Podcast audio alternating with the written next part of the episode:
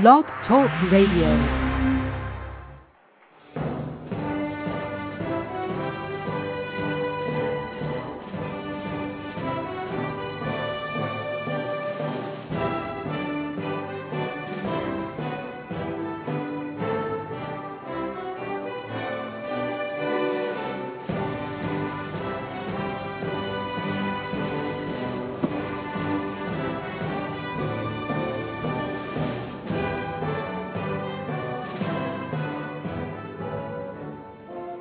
Noite, meus amigos.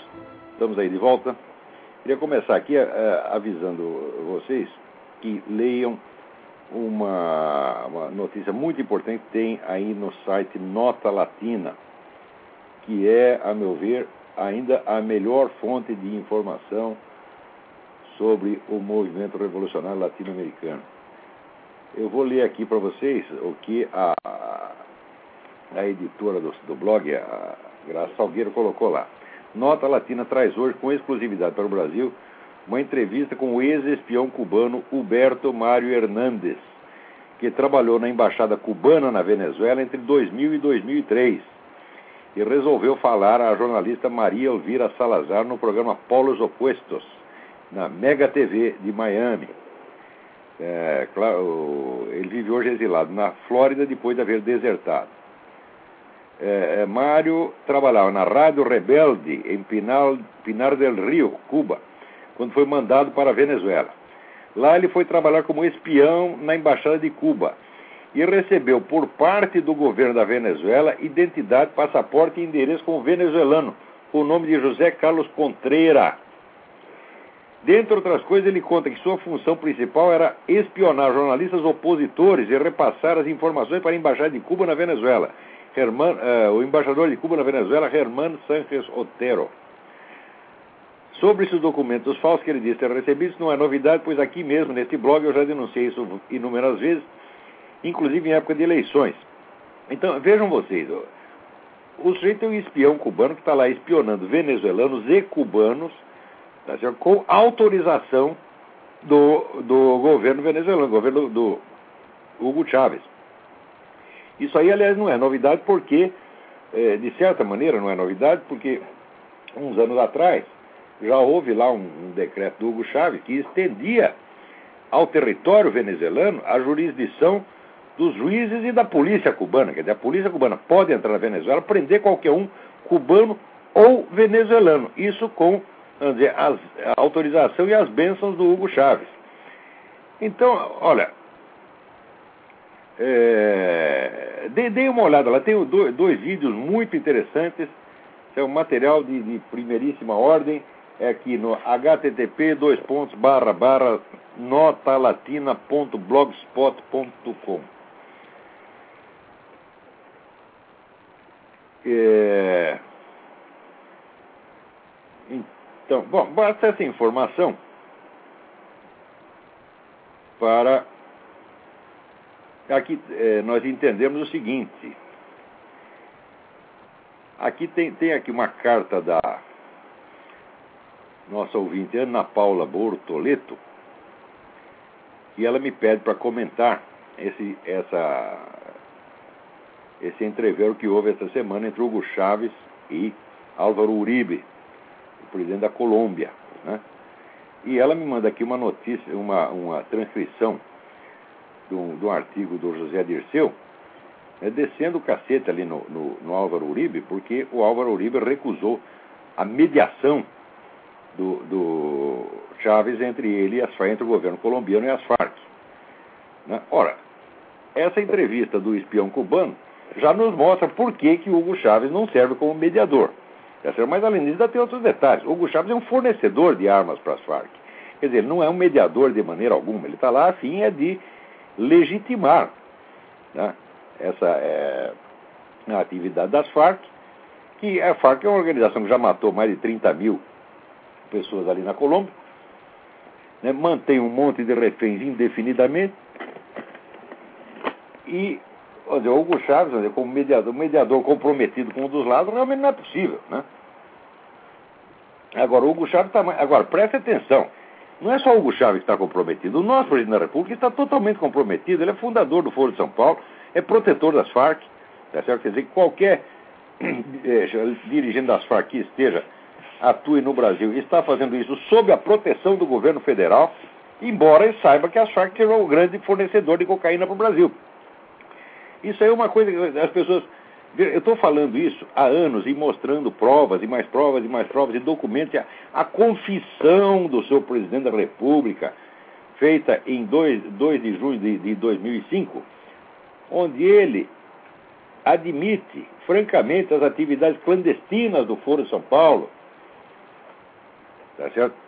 Eu é, já mostrei mil vezes os, as atas de reuniões do, do Foro de São Paulo e toda hora as pessoas dizem as provas, as provas, cadê as provas, cadê as provas?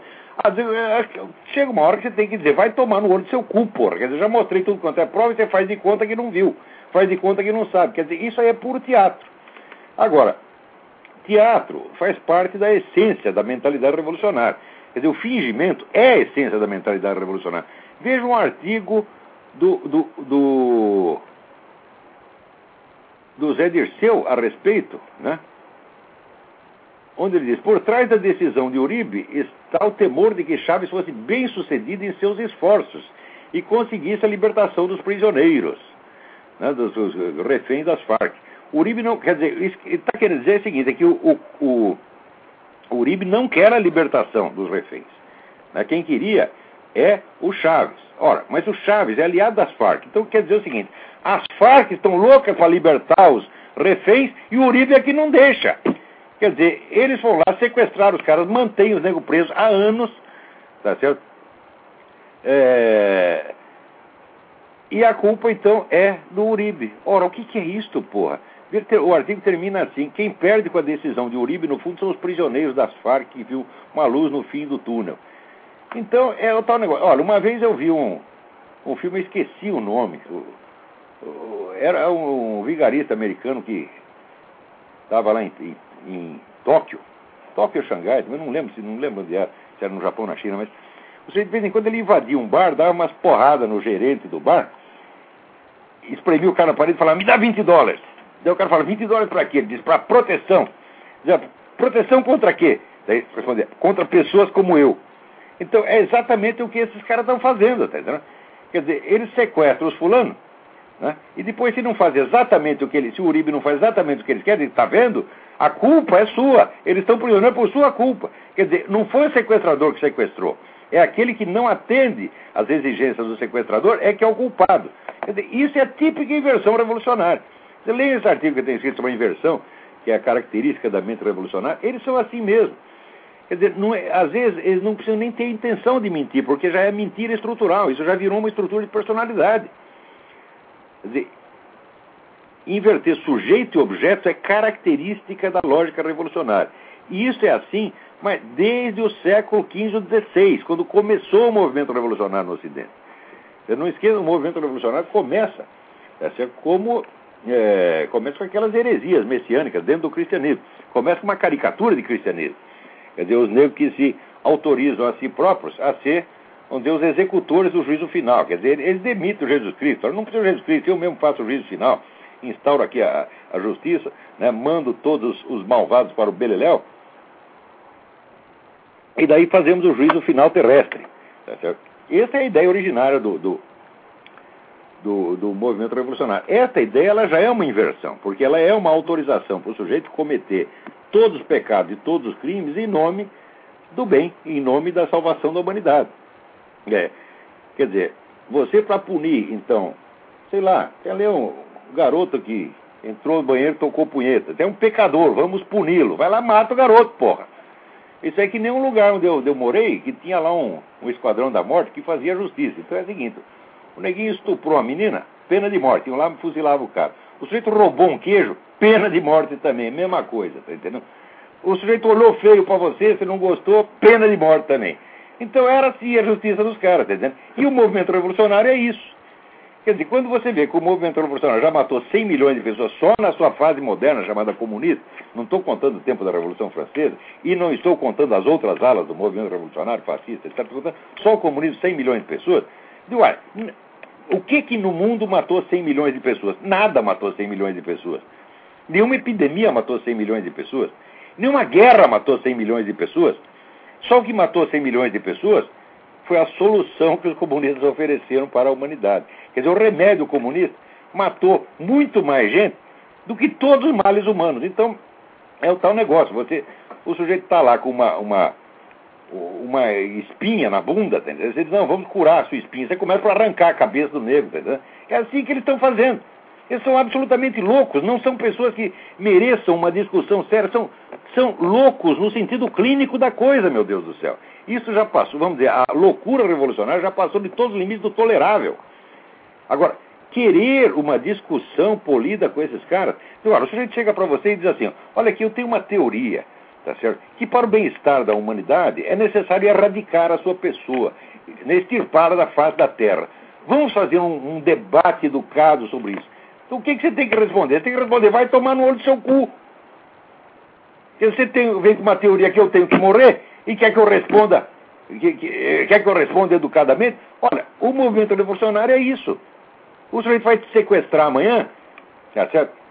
E ele te mantém lá preso anos a fio, e a culpa é dos outros, não foi ele, ele é vítima. Ele é vítima do mundo mal. Foi o mundo mal que obrigou as Farc a traficar cocaína, tá certo? A se tornar o maior traficante de cocaína da, da, do continente, que obrigou a matar 30 mil pessoas, que obrigou a manter milhares de reféns presos durante anos. Foi o mundo mal, quer dizer, fomos nós, somos nós que somos os malditos reacionados, foi você, ouvinte. Fomos nós, foi você, Graça Salgueira. A culpa é sua, porra. Você não sabe? Agora, esses caras querem discutir isso a sério e querem que a gente, vamos dizer, eh, lhes dê resposta educada. Isso aí é uma, outra coisa aqui. Veja, na mesma semana acontece isso aí. Né? Levaram na Assembleia Legislativa de São Paulo um, um, um traveco que foi lá de calcinha sutiã, tá certo? Barbudo, foi lá, rebolou, né? na frente de todo mundo. Né? Parecia aquela deputada lá do, do, do, mensalão, né? Eu esqueci o nome da filha da puta. Ângela Guadagnini, né? Ângela Guadagnini. Parecia a Ângela Guadagnini. Talvez fosse até um pouco mais bonito que ela, né? Vai lá, se chacoalha a bunda lá com, calcinha e sutiã, né? Agora, se você falar mal, é crime falar. Tá Agora, pensa bem, se uma mulher entrar assim lá, semi-pelada e chacoalhar, ela vai ser presa. Agora, se um homem barbudo, se o seu Luiz Motte, não foi ele, mas podia ser, se o Luiz Motte entrar lá, né, e dar esse show lá de calcinha e sutiã, você tem que fazer uma cara de profundo respeito. Não é isso? Porque é, você tem que respeitar o, o, o, a decência, a, a decência do, do, do, show de traveco. Você não, né, você não pode rir. Né? Então tem uma lei, não pode rir, filha da puta. Fica quieta aí, fica quieta. Veja, isso aqui, você acha que isso aí tem alguma coisa a ver com direitos do homossexual? Fala, claro que não, isso aí é engenharia, engenharia psicológica, tá certo? Calculada para desenvolver em você um negócio que se chama dissonância cognitiva. Onde você está vendo uma situação, mas você não pode reagir de acordo com o que você está vendo. Você é obrigado a reagir de acordo com o protocolo que eles inventaram e vestiram em você como uma camisa de força. Você está entendendo? É a mesma coisa, assim, ó, eu lembro assim, o meu irmão, quando era pequeno, fazia uma brincadeira, mas esses caras estão fazendo a sério. Ele dava, fazia cócega em mim e falava assim, para de rir, para de rir, para de rir. Daí que eu ria mais, evidentemente, né? Então, mas aquilo era brincadeira, de irmão. Agora, esses caras estão fazendo isso a sério. Eles botam uma palhaçada na sua frente, né? E você tem que se comportar como se aquilo lá fosse uma cerimônia religiosa. Não é isso? E eles estão fazendo uma lei que vai obrigar você a agir assim. Você está pensando, isso quer dizer, a coisa que é piada se torna uma coisa sinistra. É piada porque o personagem da piada são pessoas de carne e osso. Quer dizer, o que, que é isso? Isso é de uma, de uma violência psicológica, isso é de uma brutalidade mental tá absolutamente intolerável e criminosa. Quer dizer, a ideia em si é criminosa, mesmo que não fosse realizada. Preste atenção. Isso aí não tem. Imagine Quer dizer que para o sujeito ter o direito de fazer o que ele quer, ó, vocês sabem perfeitamente, vocês leem minhas, minhas, meus artigos há muitos anos, vocês acompanham esse programa, já está tá completando quase um ano. Eu nunca falei mal da conduta sexual de ninguém. Para mim, cada um pode fazer o que quiser. Eu até acho todo moralismo ridículo, tá certo? Porque eu tenho a certeza de que. Isso aqui é bom até comentar esse negócio. eu tenho certeza absoluta de que o aprendizado da moralidade é uma coisa complexa e vai ao longo da vida. Você tem que ir aprendendo um pouquinho. Não é você pegar uma, uma, uma regra e dizer é assim é o certo. Digo, não adianta, isso aí não vai melhorar as pessoas. As pessoas têm que aprender gradativamente, ao longo da vida. Você pode, você pode ensinar. Agora, não se trata de regra, se trata de percepção, se trata de consciência moral. Consciência moral é um sentido, é um, como é que se diz, um, uma afinação que você tem para perceber o certo e o errado, tá entendendo? Quer dizer, o ser humano tem isso naturalmente, mas isso tem que ser afinado e treinado durante a vida. Quer dizer, a capacidade para distinguir o bem do mal, tá certo? é o que os escolares chamavam de sindérese. Sindérese é uma capacidade que você nasce com ela, mas ela tem que ser treinada e afinada durante a vida. Muitas vezes a imposição de uma regra moral embota a percepção moral. Eu sei isso porque, olha, eu eduquei oito filhos, tá certo? E no começo eu era um cara mais rígido, dava ordem, baixava regra. Depois eu vi que não funcionava. Não é assim que se faz. Tá? Por quê? Porque o seu filho não vai fazer o que você mandou ele fazer, ele vai fazer o que ele viu você fazer. Então só existe o ensinamento moral através do exemplo. Quer dizer, você quer que o seu filho seja é, bondoso, carinhoso, seja bondoso, carinhoso com ele. Você quer que seu filho seja corajoso, seja corajoso. É assim por diante. Você não, ele, não, o seu filho não está aprendendo com você na hora que você quer, ele está aprendendo 24 horas por dia. Quando você está pensando em outra coisa, é lá que ele está olhando você. E é ali que ele está aprendendo. Ou seja, você não ensina para ele o que você quer, você ensina o que você é. Isso eu asseguro com experiência, tá certo? De pai de oito filhos. E que observou o crescimento desses. Olha, minha primeira filha está com trinta e tantos anos, pô. Quer dizer, eu tenho alguma experiência nesse negócio, né? Então, eu não acredito no negócio de baixar a regra moral, não acredito mesmo, tá entendendo? Claro, a regra tem que existir, mas apenas como uma referência, não como uma coisa que vai ter que ser imposta. É, nesse ponto até eu divirjo muito do, desse pessoal aí. É, a maior parte dos pregadores cristãos aí acha o contrário. Eles gostam mesmo é do moralismo, de uma, uma, uma régua, tá entendendo? É, e eu acho isso aí que não funciona. Agora, o que esse pessoal do movimento gay está fazendo, vamos dizer, é uma regra absurda. Além de ser uma regra imposta, é uma regra absurda e que não pode ser cumprida na prática. É impossível você reagir com uma atitude respeitosa diante de uma pantomima e de uma palhaçada. Mas você imagina que apareça o seu Luiz Bote, barbudo, vestido de baiana. E você tem que reagir com respeito. Não pode rir porque é discriminação. Tá, vai tomar no olho do seu cu. Não adianta nem mandar tomar no, no, no, no cu porque já estão tomando, pô.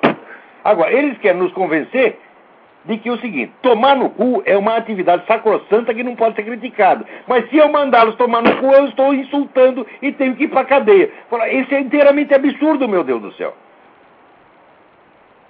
Quer dizer, não tem sentido. Quer dizer, o sujeito que adora lá um sexo anal, tá certo? Com um negão dois metros, aquele bem fortão, tá certo? Ele se sentiu ofendido se alguém mandou tomar no cu, porque está mandando fazer exatamente o que ele quer fazer. Então, quer saber? Não vai tomar no cu. É isso que eu. Todos vocês aí que estão estão querendo proibir os cristãos de falar mal de vocês, não vão tomar no cu. Pronto. Agora aqui, enquanto isso está aí, a Associação Brasileira de Gays, Lésbicas, Bissexuais, Travestis e Transsexuais. Olha, o nome já é uma palhaçada. Você está entendendo? Por quê? O número de fantasias sexuais que existe no mundo é infinito. Tá certo?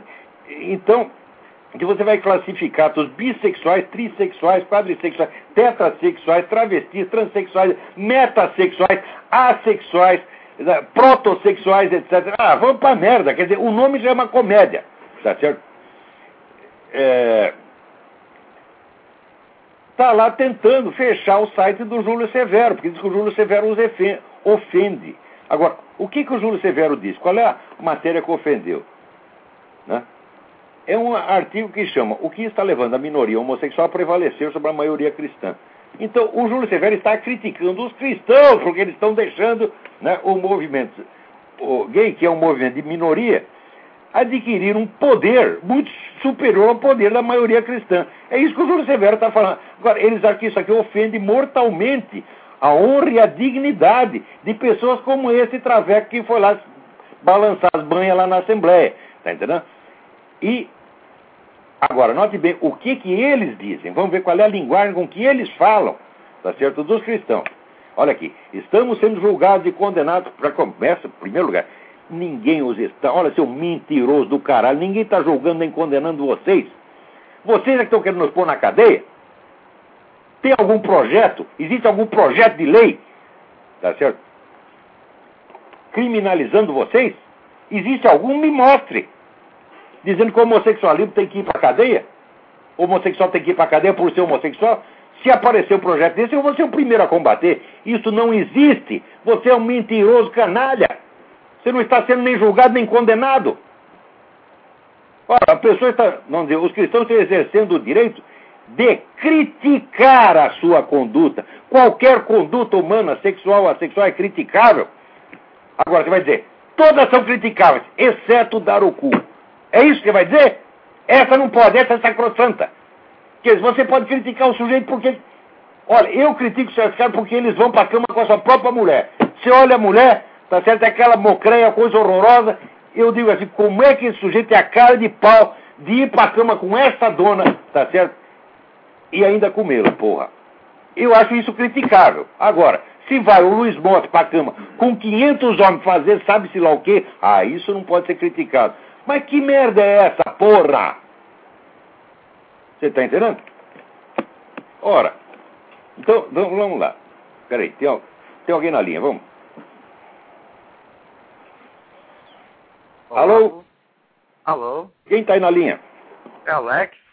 Alex? Palhaçada esse negócio, hein, Olá? Palhaçada total. Porra, essa coisa que eles querem que a gente, vamos dizer, participe da palhaçada e não dê risada, porra. Os caras são absolutamente óticos. Daqui a pouco você vai virar lei. olha, fale mais alto, grite, porque uh, eu estou tendo dificuldade de ouvir a sua voz aqui. Mas diga para uh, continuar com esse Olavo, mesmo. Tem mais material aqui. Uh, Olavo, você está ah. ciente do, uh, de uma campanha de um órgão chamado CCC, Clean Clothes Campaign? Não, não estou sabendo disso, não.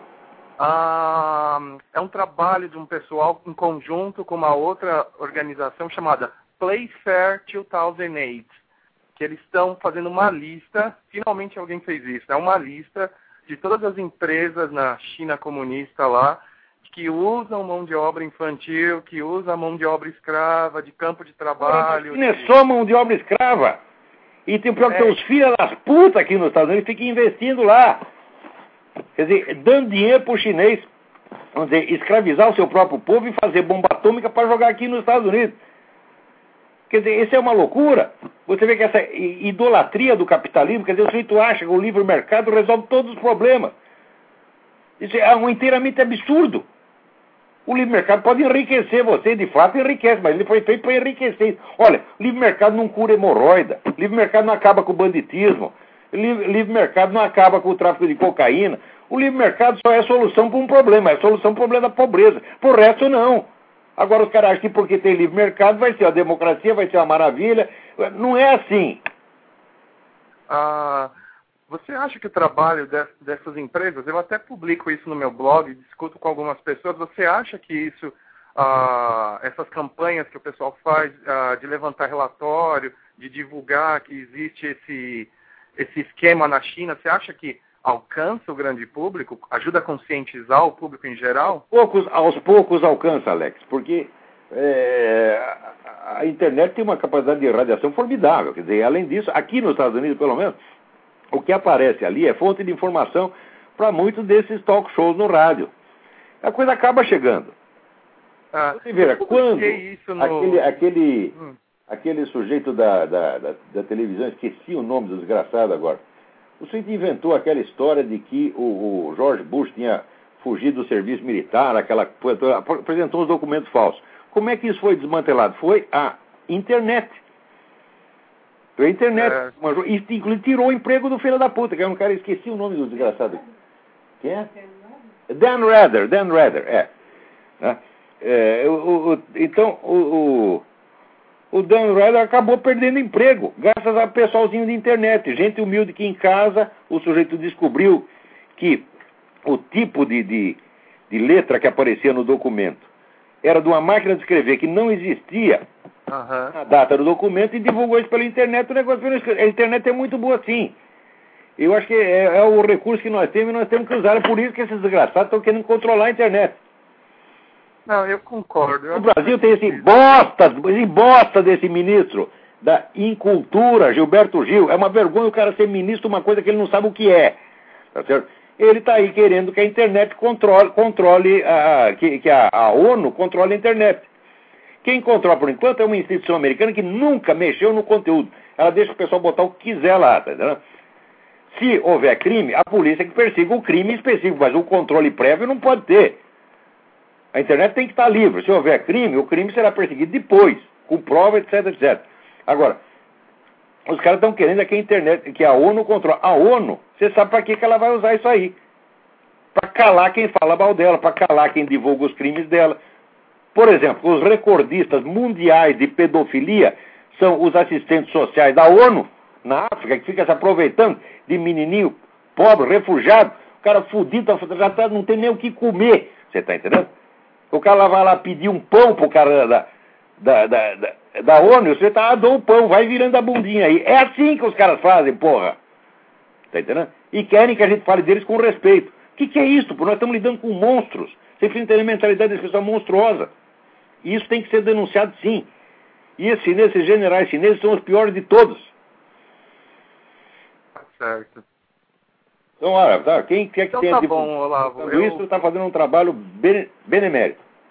É, eu expliquei isso no meu blog de novo e a discussão surgiu porque algumas pessoas acham que fazer campanha para boicotar produto da China não funciona, né? Porque são as marcas que aqui nos Estados Unidos a gente acaba comprando, né? Vem tudo made in China, né? Tudo hoje, tá made in China. Tudo, tudo, tudo aqui é made in China. Os caras desmantelaram a indústria americana. No Brasil ainda dá para evitar porque tem muita indústria têxtil nacional, mas aqui eu moro no Alabama. No Alabama, puxa, tudo nos Estados Unidos é made in China, né? Mas é, é difícil você comprar alguma coisa aqui que não seja made in China aqui. Agora, pode tentar boicotar. Eu acho que não, não custa. Então tá bom, Olavo. Obrigado, hein, Olavo. Deixa Obrigado eu. Deixa eu continuar lendo aqui o negócio que esse cara da Associação dos Gays, Lésbicas, Transsexuais, Tetrasexuais, etc., diz aqui. Aqui. O Movimento Gay de Minas, Oswaldo Braga. Estamos sendo julgados e condenados. Primeiro, é mentira que estão sendo julgados e condenados. Estão apenas sendo criticados, mas eles não aguentam. Estamos sendo julgados e condenados por igrejas em cujos quadros, dirigentes, encontramos ladrões, estupradores, pedófilos, traficantes de drogas, trambiqueiros, charlatães. Ele escreve charlatões. Charlatões. Bom, você sabe o que é esses charlatões, né? Olha, sem ofensa, charlatões é a puta que eu pariu. E toda a corja de aproveitadores, aqui não restou outro golpe, senão tapear a população ingênua e desesperançosa que precisa acreditar em milagres para sobreviver. Prego a virgindade pré-matrimonial, mas estão sempre envolvidos em relações clandestinas com suas ovelhas não castas. Note bem, estão sempre envolvidos em relações clandestinas com suas ovelhas não castas. Ele está falando dos dirigentes de todas as igrejas. Defende a família e são incapazes de manter a sua. Isso aqui que o sujeito falou é de uma brutalidade. É, obviamente, esse está pregando a discriminação tá certo? contra as igrejas. Tá certo? E esse não é punido. Agora, o outro, porque está simplesmente reclamando que os cristãos não reagem à altura a essa ambição de poder do movimento gay, a esse é discriminatório, esse tem que ir para a cadeia, esse tem que ter o seu site fechado, etc, etc. Ora, meu Deus do céu. Agora, note bem, eu aí também sou obrigado vamos dizer, a divergir totalmente do meu amigo Júlio Severo, porque ele ele diz que os cristãos não têm força para, para combater os, o, essas ambições do movimento gay, porque eles são muito pecadores. Tá certo? Então, é, é de como as igrejas também, de fato, os, os, cristãos pecam muito, então eles ficam desmoralizados para, para combater coisa como o movimento gay. Ora, note bem, no tempo das cruzadas, o que, que fez a igreja? A igreja, nós precisamos de soldados e se você for lá combater, tá certo, pela Terra Santa, você será absolvido dos seus pecados, não importa quais eles sejam. Então, venham todos, venham os bandidos, venham o traficante, eh, venham o proxeneta, venham o assassino, não interessa. Quer dizer, você tem a ocasião de, através da luta, você se redimir.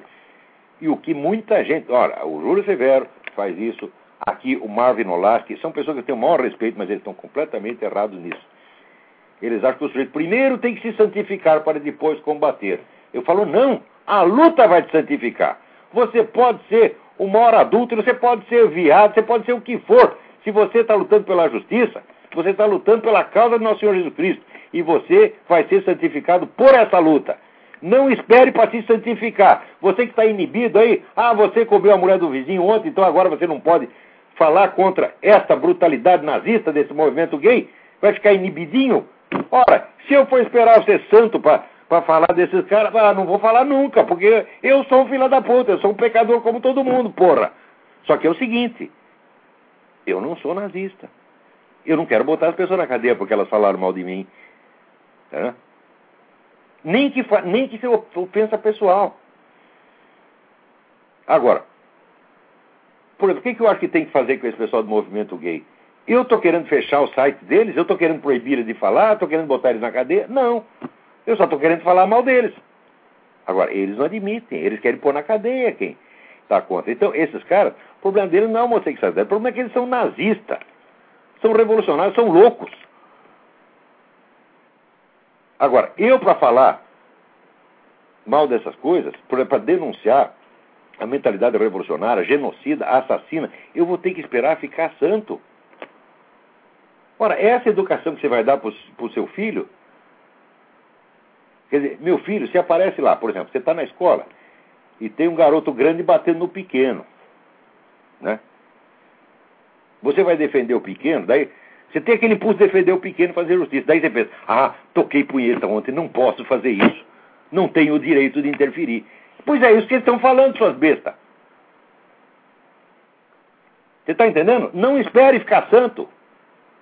A própria luta vai te santificar. Eu espero que Deus me redima dos meus pecados, tá certo? Por causa do trabalho que eu estou fazendo. Tá entendendo?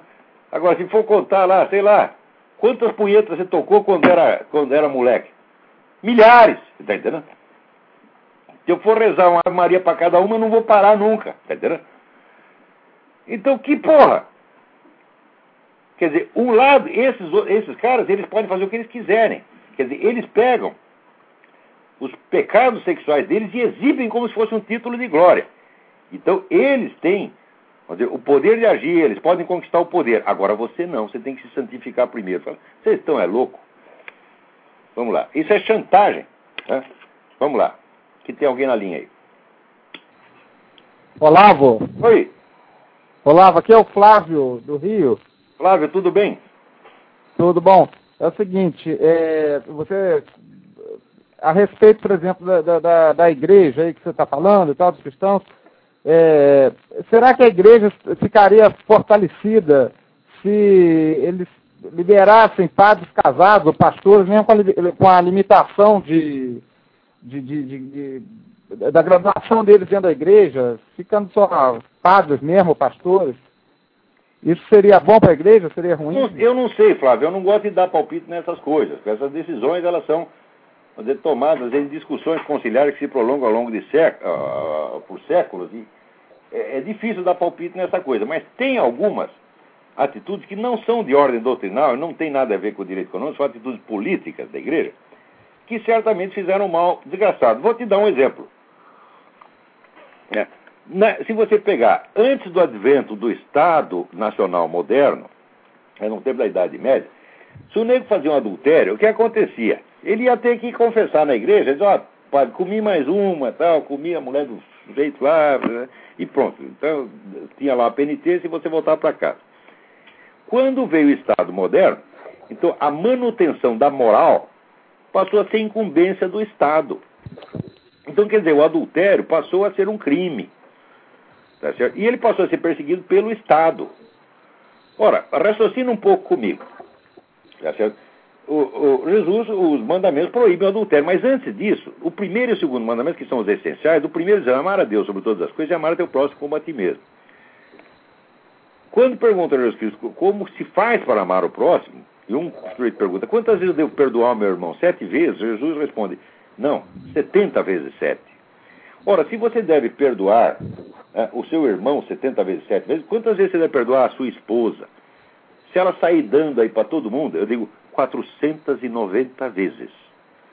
Agora, no mundo moderno, onde a igreja se aliou ao Estado ateu para impor a moral, aceitou o jogo do Estado ateu, né, e fez com que, vamos dizer, as condutas reprovadas pela, algumas das condutas reprovadas pela igreja também fossem punidas pelo Estado, não apenas, vamos dizer, vamos dizer com a, a, a sanção moral da condenação da igreja, mas também com a sanção estatal, você está entendendo? O que aconteceu? Tudo virou uma monstruosidade, porque toda mulher hoje acredita que ela tem, vamos dizer, que o marido fiel não é um mérito, o marido ser fiel não é um mérito cristão, é um dever absoluto. E a falha será punida pelo Estado. Então, e o, o marido também. Isso quer dizer, criou um bando de ciumento possessivo louco que está com um porrete estatal na mão, dizendo primeira vez que tu olhar para o vizinho, ou, ou, ou a, a, mulher, toda vez que você olhar a perna da vizinha, vai uma porretada estatal na sua cabeça. E a igreja foi cúmplice disso. A igreja não pode permitir tá certo? que o Estado se arrogue tá certo? Esse, esse, o direito de punir as pessoas dessa maneira. Você está entendendo? Então, claro, o adultério é errado. Sim, mas, o direito de, é pra, o direito de punir. É, é para você tratá-lo como Jesus Cristo ensinou a tratar o pecador. Você tem que perdoar 490 vezes. Porra! Agora, o Estado não pode perdoar nenhuma vez. A mulher chega lá no juiz, seu juiz, ele comeu a vizinha. Pronto, já veio. Veio o divórcio e vem pensão de alimento e você é reprovado pela sociedade, você é condenado, você vira um marginal, você perde emprego, você tem sua vida destruída. Por causa de uma coisa que, pelo ensinamento de Cristo, deveria ser perdoada. Não quer dizer tolerada, quer dizer perdoada. Você está entendendo? Agora, para a mentalidade estatal, não existe perdão. Então, foi nessas coisas, com essa simbiose com o Estado moderno, que a igreja se enfraqueceu. Não é porque ela está cheia de pecadores, porque já está cheia de pecador no primeiro dia, porra. O Cristo mandou vir quem? Os santinhos? Não, exatamente os pecadores. E você acha que Cristo tinha alguma ilusão? Já aqui, meu filho, né? Você, a partir de hoje, que você entrou aqui, você foi batizado, o pecado acabou? Fala, não, essa pessoa vai pecar mil vezes ainda. Por isso mesmo que ele disse que tem que perdoar 490 vezes. Agora, o Estado não pode perdoar. Então, o que está enfraquecendo a igreja é o seu compromisso espúrio com o mundo moderno. Você está entendendo? Ela não tem nada que se apoiar no Estado, porra.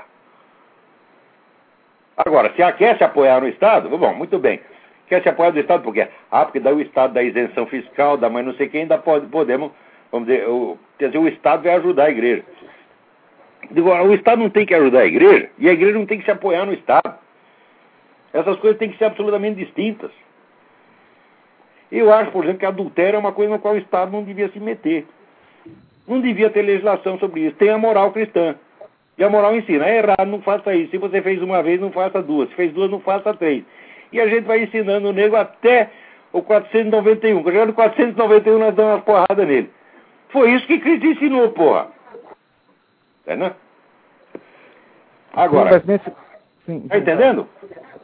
Estou entendendo. Agora, aí o encaixe disso com, com o fato do, do, do padre casado, do, do, isso que eu estou querendo fechar. Eu, pessoalmente, sou a favor. Eu acho que o padre casar seria até melhor. Eu acho que a, na igreja ortodoxa você tem o celibato para os monges, daqueles que aceitam a vida monástica. E os padres, os padres seculares, são casados. É uma boa solução. Mas eu também não posso condenar a Igreja Católica por, por não permitir isso, porque ela tem suas razões. Eu acho, eu acho que todo, tem todas as possibilidades aí, você entendendo? Eu não gostaria de tomar partido de uma delas. Eu acho que isso tem que ser discutido com sabedoria, com paciência. Né? Ela atualmente. O celibato clerical não é um dogma da Igreja. O celibato clerical é uma medida administrativa que foi adotada numa certa época, isso demorou. Acho que, acho que, acho, se é que eu me lembro, isso veio no século X. Você veja, são Pedro, o primeiro Papa era um homem casado, porra. Sim. Tá entendendo? Então quer dizer que ah, o celibato clerical não é uma coisa que é intrínseca à natureza da igreja. É uma coisa que foi adotada num dia e pode ser deixado de ser adotado no outro, pode ser revogado no outro. É uma coisa, pelo menos, sujeita a, a, a, a vamos dizer, a discussão. Agora, o que não pode é exigir que os cristãos sejam perfeitinhos e santos antes deles poderem levantar sua voz contra crimes hediondos. Você vê, Exato. desde de, de 63, desde o Concílio Vaticano II, né, se você procurar nas datas do concílio inteiro, você não vai ver uma vez a palavra comunismo, porque os caras tinham vendido apoio ao comunismo, tá fizeram um pacto, né, um pacto demoníaco, se prometendo se abster de criticar o comunismo. Então, todas as atas do comunismo faz de conta que o problema comunista não existe no mundo. Embora outros papas já tivessem dito que o comunismo é o pior flagelo da humanidade. Isso, e disseram isso não como opinião pessoal, mas disseram isso ex cátedra. Daí vem o concílio e combina não falar mal do comunismo. Então, resultado: o pior flagelo da humanidade, a igreja não tem nada a ver com isso. E ela fica falando mal do quê? Dos garotinhos que estão lá tocando punheta no banheiro. Isso é uma distorção moral monstruosa. E isto inibe os cristãos. É porque eles se sentem culpados de pequenos pecados que eles não são capazes de levantar sua voz contra os grandes crimes. Cada polícia que os inibe do alto da, do púlpito está fazendo deles uma multidão de covardes, de castrados. Você está entendendo? Então, Tem infiltração comunista nisso? Você é, se você é adúltero, você é ladrão, se você é viado, você é infinitamente mais santo do que o sujeito que quer botar os cristãos na cadeia. Não tem comparação entre uma coisa e outra. Então, todos são bem-vindos nessa luta. Todos. Prostituta, viado, ladrão, até assassino. Todos. Então, ver aqui. Aqui pergunta o, o, o, o Júlio Severo. Que tipo de vitória esperamos na sociedade quando nossa igreja são compostas de vários bispos, pastores e outros líderes igualmente culpados diante de Deus de adultério, prostituição, roubo, corrupção, apoio, aborto, pornografia, muitos. Cada um desses, adúlteros, prostitutos, ladrões, é melhor do que os assassinos de cristãos. É isso que tem que entender. Nós não podemos, vamos dizer, acossá-los e inibi-los com a cobrança dos seus pecados, você está entendendo? Inutilizando-os como, como soldados para a grande a grande eh, guerra contra o anticristo. Nós não podemos fazer isso. Claro que nós temos que dizer, meu filho, não faça mais isso. E você é não faça mais. Prostituição, não faça mais. Nós também vai fazer. Mas nós teremos paciência com você. Por quê? Porque você tem amor a Deus, você tem amor ao Cristo, você quer melhorar. Você está entendendo? E sobretudo o seguinte, você não quer matar as pessoas porque elas pensam diferente de você. E eles querem. E é isso que nós temos que parar. Você está entendendo? Tô, tô. Eu não sei se eu me expliquei direito, porque esse programa, ele, como ele dura pouco, a gente quer falar tudo uma vez. Tá e, não, mas eu tô, eu tô com, eu já venho é, é, lendo a respeito do eu... que você vem escrevendo e eu tô te acompanhando. Tô, às vezes a gente conseguindo chegar lá. Pensa às vezes que eu tô falando bravo, não tô bravo, eu tô com pressa apenas, porra. Tá entendendo? Então... Eu acho que você me desculpa, um, um, grande. Hoje, uma, uma pessoa que está. Você pode observar que está sendo jogada para escanteio aos poucos. O Mel Gibson, que você vive citando, nos, li, nos últimos filmes dele, ele sempre coloca alguma coisa ali que machuca a turma ali da anticristã. Não sei se você tem observado. Esse mérito, esse filme que ele fez, esse filme A Paixão de Cristo, converte pessoas. Esse filme toca profundamente Acho que na Áustria tem um sujeito que era criminoso de guerra nazista, vivia escondido. Ele tinha o filme, saiu chorando. Saiu dali, foi na delegacia de polícia confessar tudo que tinha feito contra os judeus. Esse filme é miraculoso, porra. Faz coisas maravilhosas. Quem fala mal do Mel Gibson é um bom filho da puta. Entendeu? E eles estão explorando, porque ele foi preso, bêbado. Pô, o cara tem direito de errar, né? O cara tem. Ele é não é. Humano. Ele, ó, você acha que em Hollywood pode ter um negro que. Ora, porra, ali quem não bebe, toma pico, quem não toma pico dá o cu. É tudo assim, o Mel Gibson não é melhor que os outros. Agora ele fez uma coisa boa, uma coisa maravilhosa, você está entendendo? Que ante os olhos de Deus pode redimir milhões de pecados que ele faça. Você está entendendo? Sim, é, o, o filme, é, A Paixão de Cristo, eu não vi, eu não consegui ver inteiro ainda, mas o, o, o pouquinho que eu vi foi maravilhoso. Metido a santinho, você está entendendo? Agora, a linguagem desse pessoal do movimento gay é a linguagem de santarão. Quer dizer, eles estão dizendo o seguinte, que aos líderes da igreja, todos os líderes de todas as igrejas, para eles são todos adúlteros, pedófilos, etc. Em primeiro lugar, quer dizer, isso aqui, é claro que o parágrafo, essa, essa declaração dele é inteiramente caluniosa, ele está inventando crimes que ele não tem prova e que nem sequer aconteceram. Em segundo lugar, está se fazendo de vítima. Estamos sendo julgados e condenados. Ô filho de uma puta! Quem foi condenado por homossexualismo? Foi condenado à cadeia por homossexualismo no Brasil? Me mostra um. Ora, porra. Nos países Não, coitadinhos. na ditadura islâmica, sim, acontece. E contra isso, seus canalhas, vocês não falam uma palavra. Por quê? Porque vocês são aliados políticos deles. Aí também outro ponto que eu discordo do, do Júlio Severo, quando ele diz que o movimento homossexual é essencialmente um movimento de pecados sexuais. Não! Eu acho que os pecados sexuais estão igualmente bem distribuídos entre o pessoal do movimento gay e fora dele. O movimento gay é um movimento de conquista de poder político por forças genocidas, assassinas, tirânicas, totalitárias. É isso que ele é. Não tem nada a ver com sexo. O sexo é usado aí como desculpa. Assim como o movimento feminista, a mesma coisa. E o movimento abortista, a mesma coisa. É facílimo você. Se você estudar um pouco, você começa a ver todas as conexões políticas, burocráticas, administrativas e financeiras em todos esses movimentos. Isso é um movimento revolucionário na sua totalidade. E é por isso que ele tem que ser condenado. Não é por causa de pecado sexual, meu Deus do céu. Pecado sexual são pecados da ordem individual, que você faz na cama. Por exemplo, ó, mesmo o Luiz Motta, o Luiz Motta com uma né, vida ativíssima, está entendendo? Vida sexual ativíssima, conseguiu transar com 500. Agora, não poderia transar com 500 de uma vez. Tem que ser um de cada vez. Agora, genocídio, meu filho, são milhares de uma vez. Às vezes são milhões de uma vez. Quer dizer, não tem comparação as duas coisas. E eu acho que o sujeito ficar falando de pecados sexuais na era do genocídio é uma coisa de uma distorção mental tão grande que está ajudando o adversário. Veja, o Papa João Paulo II ele dizia que a medida da gravidade dos pecados muda numa era de demência coletiva, que é exatamente o que nós estamos vivendo. E ele tinha toda a razão. Então é o seguinte: quando a gente acabar com esse negócio de movimento revolucionário, acabar com essa coisa de genocídio, essa coisa, bom, daí nós vamos tratar de pegar as pessoas que cometeram os pecados menores e vamos resolver os, os pecados menores. Mas é como dizem os americanos: first things first. Agora, se o sujeito quer. Ah, primeiro tem que deixar todos os cristãos bem santinhos. Quando eles terminarem de ficar santo, já terão todos morrido, porque os genocidas já terão tomado o poder e matado todos eles. Não dá tempo de esperar a santificação de cada um. Ao contrário, entre na luta contra, vamos dizer, esses movimentos malignos, tá entendendo?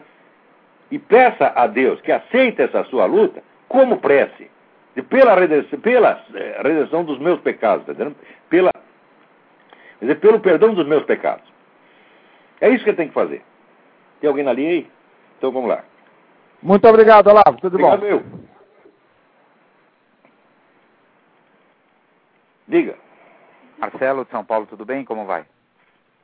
Oi. Quem que está falando? É Marcelo de São Paulo, Olavo. Marcelo, tudo bem? Tudo bem. Bom, uh, falando, já que você está falando em matar os que pensam diferente de você, de mim, de outro, de outro, eh, queria saber o que, que, como é que você vê aí o, os novos fatos que surgiram em relação ao Chaves, né? Quer, dizer, ameaçou colocar na cadeia religiosos, xingou cardeal, bispo, sacerdote, pastor. Ele está num embate aí com a Espanha, na verdade, fazendo bravata, né? Desafiando a Espanha, desafiando. É esse caso dele com o essa supremacia. Inverte, como ele sempre faz. Você vê, o que é que acontecia ali? O Zapateiro estava tentando fazer um discurso e o Chaves não deixava, interrompia, calava a boca do outro, calava, calava. Daí o, o rei tapou a boca dele. Daí quem é o oprimido é o Chaves, coitadinho. Quer dizer, enquanto ele está tapando a boca do outro, não tem nenhum problema. Agora, a boca dele não pode ser tapada. Ah, que merda. Você não acha que ele está passando do limite, Olavo? Quer dizer, vai chegar um ponto em que talvez logo alguma Chaves intervenção. passou do limite na hora que ele nasceu. Tá entendendo? Chaves não devia existir. Agora, já que ele existe, nós vamos ter que ah. dar um jeito nele. Eu sugiro o seguinte: que ah. pôr na jaula de orangotango. É no zoológico. e para ver se é... não vai ser um desrespeito aos orangotangos.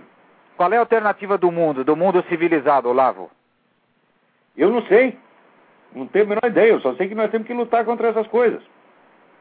E, sobretudo, nós temos que nos apegar dizer, a verdades que foram conhecidas pela humanidade ao longo de toda a sua história.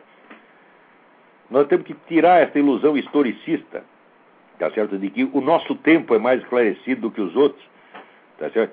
Então você é como se você vivesse numa zona luminosa e tudo para trás foram trevas. Essa visão é totalmente mitológica, doente. Nós temos muito que aprender com os séculos passados. Né? Uhum. E temos, sobretudo, que ver quais são os conhecimentos que foram perdidos ao longo do tempo. Coisas que os caras sabiam e que nós deixamos de saber. O Jean Forestier, economista, no livro Les Conditions de l'Esprit Scientifique, ele dizia que ao longo, junto com a história do conhecimento, tem que fazer da ciência tem que fazer a história da ignorância. E certamente a história da ignorância é maior, quer dizer, a história dos conhecimentos perdidos. Eu vejo, por exemplo, essa, essa sabedoria que a igreja medieval tinha. A igreja medieval era muito mais tolerante com os pecados humanos do que se tornou depois. Quer dizer, ela só entregava um sujeito para a autoridade civil, para a autoridade estatal, quando era um caso gravíssimo. O sujeito fazia uma rebelião, uma revolução, estava lá querendo derrubar a igreja, aí eles entregavam. Agora, porque o sujeito cometeu adultério, vai entregar para o Estado? O que, que é isto? Então o nego vai lá confessar um pecado, quer dizer, ele está se colocando sob a proteção da igreja, porra. Você está entendendo? Uhum. Então, quando eu falo, você condenar o pecado, mas amar o pecador, isso não são só palavras. Você tem que proteger o sujeito para que as consequências materiais, consequências mundanas do seu ato, sejam abrandadas, não agravadas. Você está entendendo? Uhum. Não adianta nada você dizer que você perdoa o cara, você perdoa, mas você deixa que todas as consequências multiplicadas recaiam sobre ele. Não é assim que se faz. E a igreja, na hora que ela fez aliança com o Estado moderno, fez tudo isso. Esse foi o erro. é um erro político. Não é, ah, não é porque o Papa, o bispo, não sei o quê, cometeu um pecadinho lá, comeu empregada. Não é isso, não, meu Deus do céu. Quer dizer, os males do mundo não são feitos por acumulações, acumulação quantitativa de pequenos pecados. Não. É feito pela ação conjugada dos principados e potestades. É feito pela ação demoníaca organizada, que é ação política, ação cultural, ação espiritual, tudo isso ao mesmo tempo. É contra isso que é a nossa luta, não contra o garotinho que está tocando punheta no banheiro, porra. Ora, meu Deus do céu. Vamos lá. Agora aqui tem uma pergunta. Caiu a linha do Marcelo. Bom, então, então eu vou ler aqui. Ah, ah, antes deixa eu dar um aviso aqui. Quarta-feira, 28 de novembro, 20 horas. vai ter mais uma aula do meu seminário de filosofia na R Realizações. Rua França Pinto, número 498, Vila Mariana, São Paulo. Informações pelo telefone 011 5572 5363.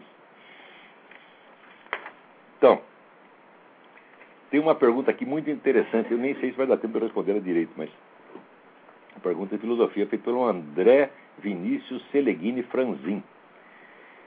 Ele diz que leu o meu texto Notas para uma Introdução à Filosofia e tem lá um trecho que eu digo o seguinte.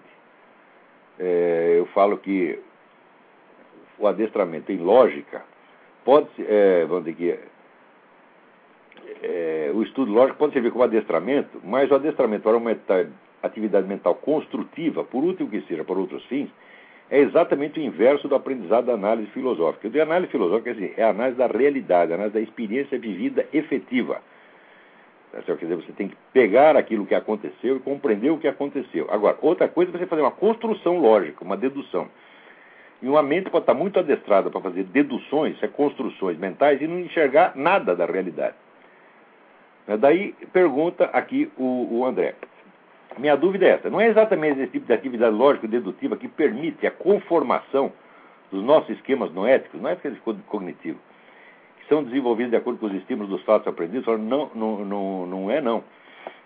André, veja, quando você fala em lógica, a própria palavra lógica tem, tem muitos sentidos diferentes. Quer dizer, a lógica como arte da manutenção da coerência do discurso, tá ela pressupõe a existência de uma capacidade intuitiva prévia. Por exemplo, se você está fazendo uma dedução, como é que você sabe, quando você chega na conclusão da sua dedução, como é que você sabe que ela se refere ainda àquelas premissas das quais você partiu? É porque você as reteve na memória. Tá certo? Quer dizer, existe a continuidade da memória. Sem ela não existe atividade lógico-dedutiva. Agora, outra coisa é você considerar dizer, a coerência, tá certo? não tal como aparece na mente humana, mas a coerência em si mesma. Por exemplo, o fato de que 2 mais 2 dão 4, independentemente de você saber disso ou não. Isso faz parte da estrutura da realidade. Investigando a estrutura da realidade, nós encontramos nela aspectos lógicos e aspectos que não são redutíveis, pelo menos imediatamente, é um esquema lógico. Mas este conhecimento, esta penetração na própria realidade experienciada é infinitamente mais importante do que o aprendizado da lógica. A lógica não é senão um dos muitos fatos que existem no mundo. Entendeu? É...